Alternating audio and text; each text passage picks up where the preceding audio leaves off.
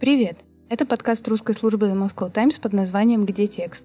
Меня зовут Марина Васильева, и здесь мы будем каждую неделю разговаривать с авторами интересных текстов, которые выходят в независимых российских медиа. Сегодня с нами Саша Печенько, который написал для издания «Вот так» текст о том, как граждане Таджикистана приезжают в Мариуполь, чтобы отстраивать разрушенный город. Мы сейчас говорим о тексте, который вы написали для издания «Вот так», и там речь идет о людях, которые работают в Мариуполе, о мигрантах, то есть о людях не из России, не из Украины, а из каких-то третьих стран, в том числе из Таджикистана. А расскажите, как вы вообще узнали о таком явлении, о том, что там есть мигранты и что это не один-два человека, а несколько сотен? А, да, мне кажется, стоит начать, наверное, с э, того, что я сам по национальности таджик, я этнический таджик, и для меня всегда было интересным а, изучение грани своей идентичности. И когда начались боевые действия, я очень пытался писать именно про центральноазиатские народы в контексте войны России против Украины. Было очень важным. Я вот очень хотел написать про солдат э, украинской армии, которые имеют таджикские корни, поговорить с ними на таджикском языке. Вот. Либо же у нас были очень много беженцев из э, Харькова, а в Харькове э, большая таджикская диаспора.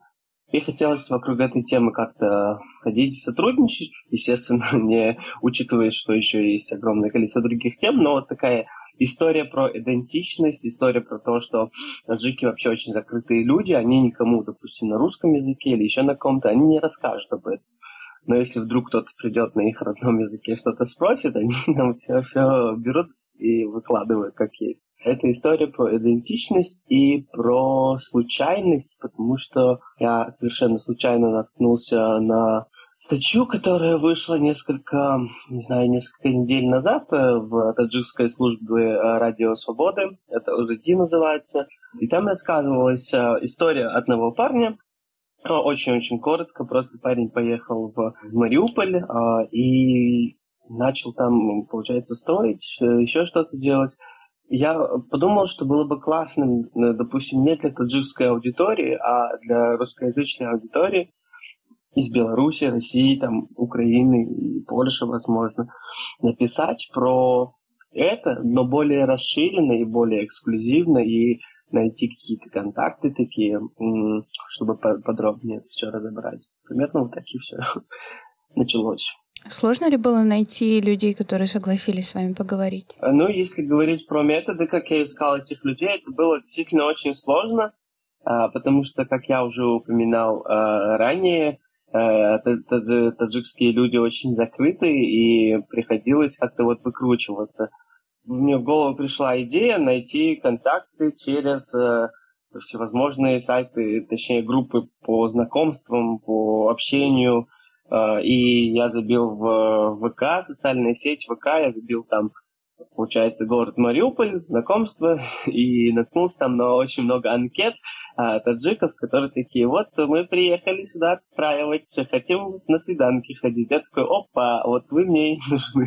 И с этим выходил с ними а, на контакт, получается, говорил о том, что вот сейчас а, а, пишем расследование, и пытался как-то разговорить этих ребят, сказал, что пишу расследование журналистское, было не очень просто, потому что из, по-моему, четырех э, ребят, которым я написал, три отказались, вообще заблокировали меня, потому что ребята очень боятся записи, камер, э, каких-то материалов, светиться где-нибудь. Ну, это, наверное, особенности какой-то э, нации, мне кажется, потому что у меня и мама такая.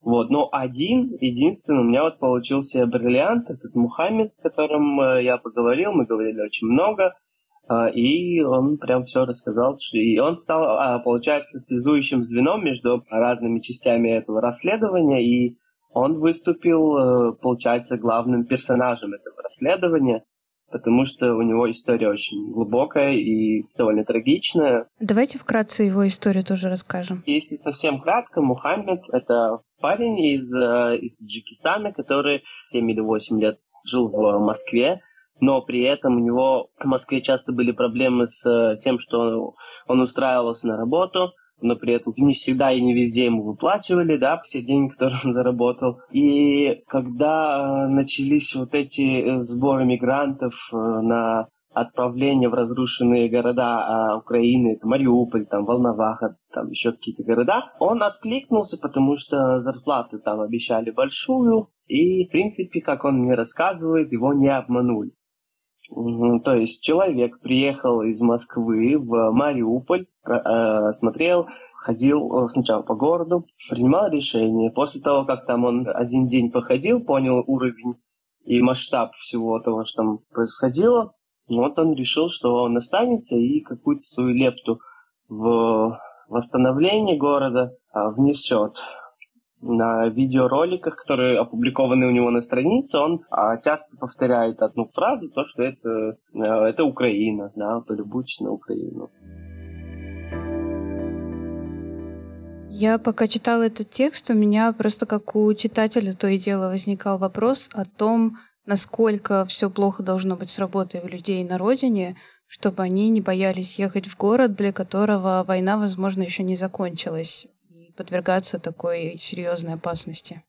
Да, это совершенно, совершенно правда, потому что э, на родине, да и в принципе в Центральной Азии всей, но в Таджикистане это прям остро чувствуется, потому что если смотреть на соседние страны Таджикистана, это Узбекистан, Кыргызстан, там Казахстан, там уровень развития уже намного выше, потому что эти государства менее менее зависимы от, от Российской Федерации и в, в экономическом плане. То есть Казахстан сотрудничает с Китаем и с Европой, Кыргызстан там с, с Китаем, получается, и Индией. У Узбекистана есть другие еще какие-то помимо России партнеры. А у Таджикистана самый главный экономический, социальный партнер э, на международной арене – это Российская Федерация. Из-за диктатуры, которая сложилась в Таджикистане на протяжении последних почти 30 лет, там один президент не меняется – состояние э, очень-очень плохое, пагубное в стране, потому что люди э, не могут зарабатывать э, много денег. Средняя зарплата, когда составляет 100 долларов в месяц на разных условиях, но все же 100-150 долларов это ну, это очень смешно на самом деле, учитывая то, что э, в соседних странах эта середина уже составляет около 300, может быть, 350. И поэтому люди цепляются за любую возможность уехать из страны. И за последние 15-20 лет из Таджикистана уехало более 5 миллионов взрослого работоспособного населения. И в основном эти люди уехали в Российскую Федерацию. В Москве довольно много живет таджиков, и когда появились объявления о наборе на вот эти восстановительные работы, мне показалось э, довольно очевидным, что туда первую очередь э, начали отправлять таджиков, у которых уже был контракт на восстановление каких-то домов, там, э, кровлю, еще чего-то, но это было в Подмосковье и в Москве. То есть этой компании пришел э, тендер, получается, на восстановление домов в э, Мариуполе в разрушенном. И э, эти компании сразу начали отправлять туда самых бесправных, самых незащищенных слоев населения. Это вот как раз таджикских э, мигрантов. Ситуация, да, ситуация и в стране, э, в Таджикистане, и в России довольно сейчас сложная. Если говорить про рынок труда в Москве, он тоже очень быстро меняется, потому что э, даже в Москве сейчас э, бывают трудности с работой для, опять же, вот этих незащищенных слоев населения, это для мигрантов или еще каких-то людей, допустим, для людей без определенного какого-то места жительства. То есть возникает такая вот дилемма оставаться в Москве, в которой довольно сложно сейчас найти работу из-за э, экономических каких-то последствий от э, западных санкций, или уезжать э, на родину, где вообще нельзя ничего заработать, или же вот рискнуть и поехать в Мариуполь, хотя в Мариуполе там может произойти все что угодно. Мы, ну, не стоит забывать, что война все еще в активной фазе, поэтому в любой момент может случиться какой-нибудь перелом, контрнаступление, не знаю, сдача города или... Ну, то есть, ну, на войне может произойти все что угодно, поэтому вот так. А вот то, о чем вы уже начали говорить, э, как все это оформляется? То есть вы начали говорить о том, что это какие-то компании из Москвы, но я так понимаю, что никаких э, документов у них нет, трудовые договоры они не заключают, и деньги выдают просто наличными в конвертах или как-то еще. По поводу оформления есть несколько видов оформления. Первый – это а, частные какие-то посредники. Они находят людей, э, хантят их в социальных сетях, а, в тематических группах а, про центральноазиатских людей, там в каких-то чатах, а, и просто увозят сначала до Ростова, ну, точнее, или призывают приехать в Ростов, и уже после этого на машине забирают, увозят в Мариуполь, да, если группа большая довольно соберется. Второй, более такой цивильный э, способ, это приехать в Москву либо в Ижевск, в офис э, этой фирмы, которая тоже этим занимается. Название мы, к сожалению, сейчас э, не, э, не выяснили этой фирмы. Факт в том, что нужно приехать, и потом э, вас оформляют там и отправляют дальше до Ростова и дальше до Мариуполя. Во второй фильме говорят о том, что могут оформить э, официально, но при этом там потом с зарплаты заберут какую-то часть э, суммы за билет, который вы потратили туда. Жить рабочим вот во втором варианте предлагают в бытовках или в двухъярусных кроватях. Вот, один из строителей, который, с которым мы уже разговаривали, он приехал в Мариуполь, э, снял вот рум-тур такой, он пошел по бытовкам вот этим строительным и для нас, для вот так заснял это все. Ну и, в принципе, вот так все происходит, но также есть вот эти частники, их довольно много, и сложно, на самом деле, отследить, э, куда, на какие компании они направляются. У нас была попытка выяснить и дойти до Марата Хуснулина, либо же до других каких-то э, известных, э, известных обществ людей, куда же все-таки идут корни вот этих строительных компаний, но в итоге мы не, не, не смогли выяснить до конца. У вас есть еще примеры людей, которые живут в квартирах уехавших э, или погибших мариупольцев, то есть просто открывают квартиры и в них живут. Довольно ужасно об этом читать. Да, самая больная часть этой статьи, на самом деле, которая очень сильно всех э, тронула и кому-то очень сильно запала в душу, э, это вот тот факт, что некоторые строители, ну как некоторых, довольно много строителей, живут в домах вот этих разрушенных. Э, домах людей, которые, может быть, никогда не вернутся. Домах людей, которые либо живут в Европе при хорошем как бы раскладе, либо же давным-давно их уже не стало. Да. Тоже жуткая часть э, нашего расследования. Я бы очень хотел, чтобы э, у нас были еще больше фотографий, но у нас есть фотографии, там 4, по-моему, или 5 фотографий от...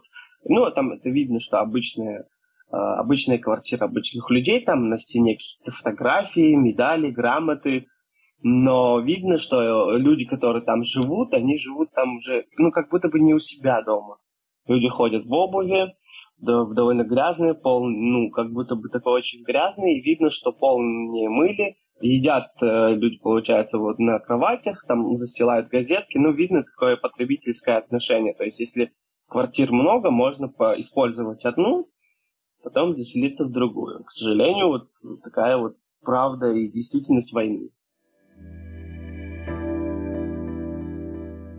Почему строители не пытаются нанять местных жителей? Там все-таки в городе осталось еще около 200 тысяч человек, хотя это и сильно меньше, чем было до войны, но эти люди тоже довольно долго не имели возможности работать, и наверняка им нужна сейчас какая-то работа.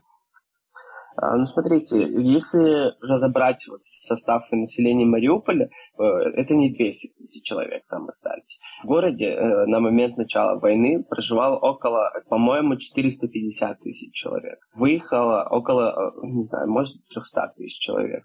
И 150 тысяч человек только остались.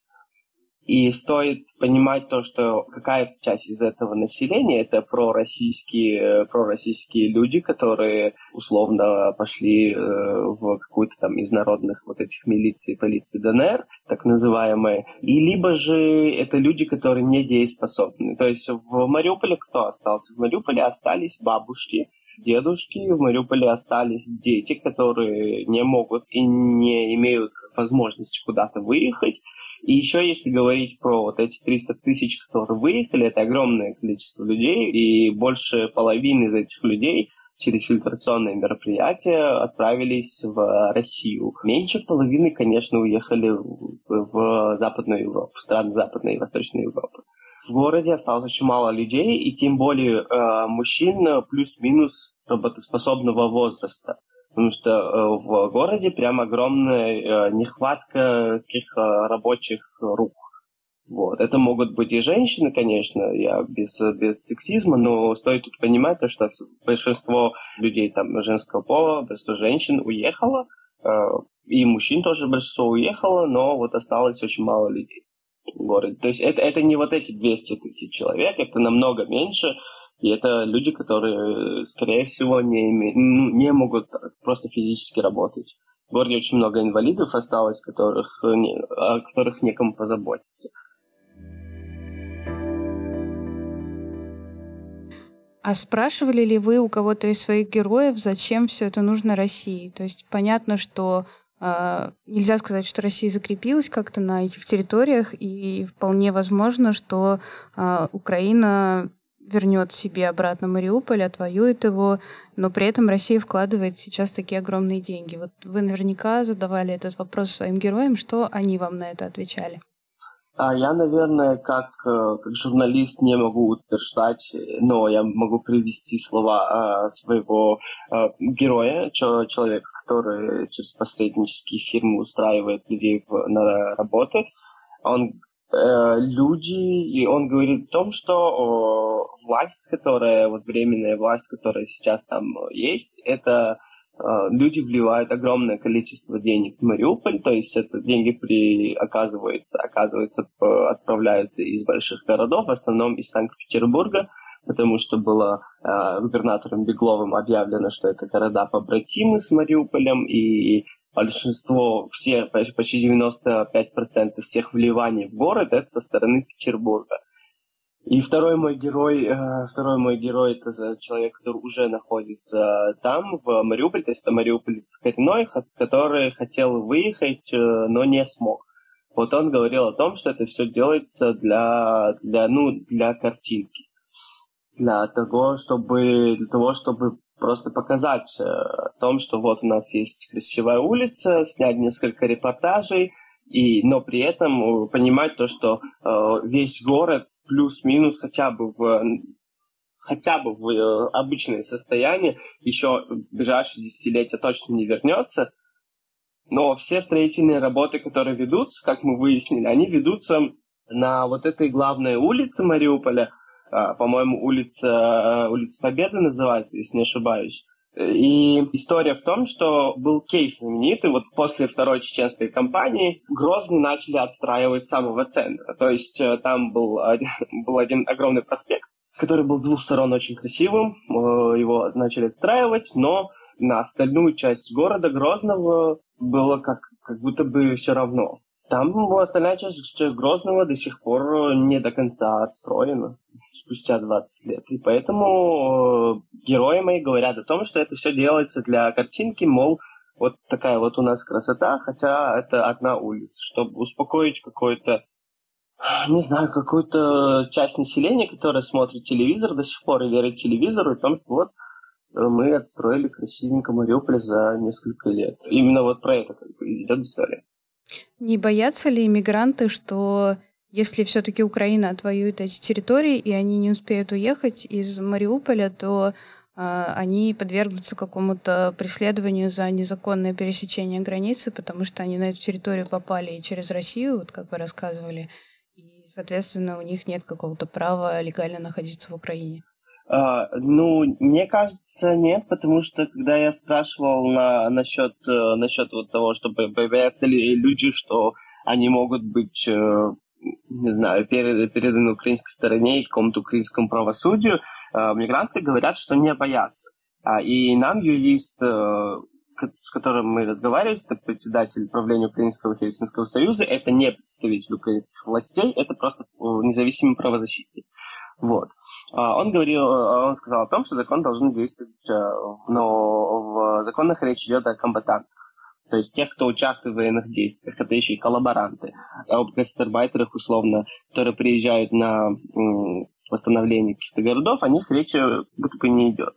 Поэтому таджики, которые приезжают в Мариуполь, не особо-то и переживают по этому поводу, они больше переживают о том, чтобы им на головы бомбы не прилетели. Вот это сам, самое сейчас самое первое и основное и важное, что это тревожит этих людей, а то, что как будто бы а, будет потом, а, будут, будут ли гонения с украинской стороны на них, а, на это как будто бы ребята об этом еще не думают.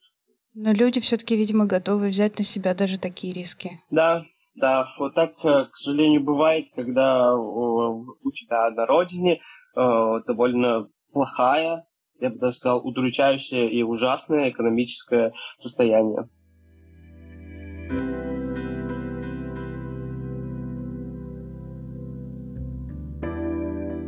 Спасибо, что слушали нас. С вами был подкаст «Где текст?». Подписывайтесь на нас везде, где вы слушаете подкасты. И напомню, что если вы автор или редактор интересного журналистского текста и хотите нам о нем рассказать, пишите нам на почту mv.sobaka.themoscowtimes.com.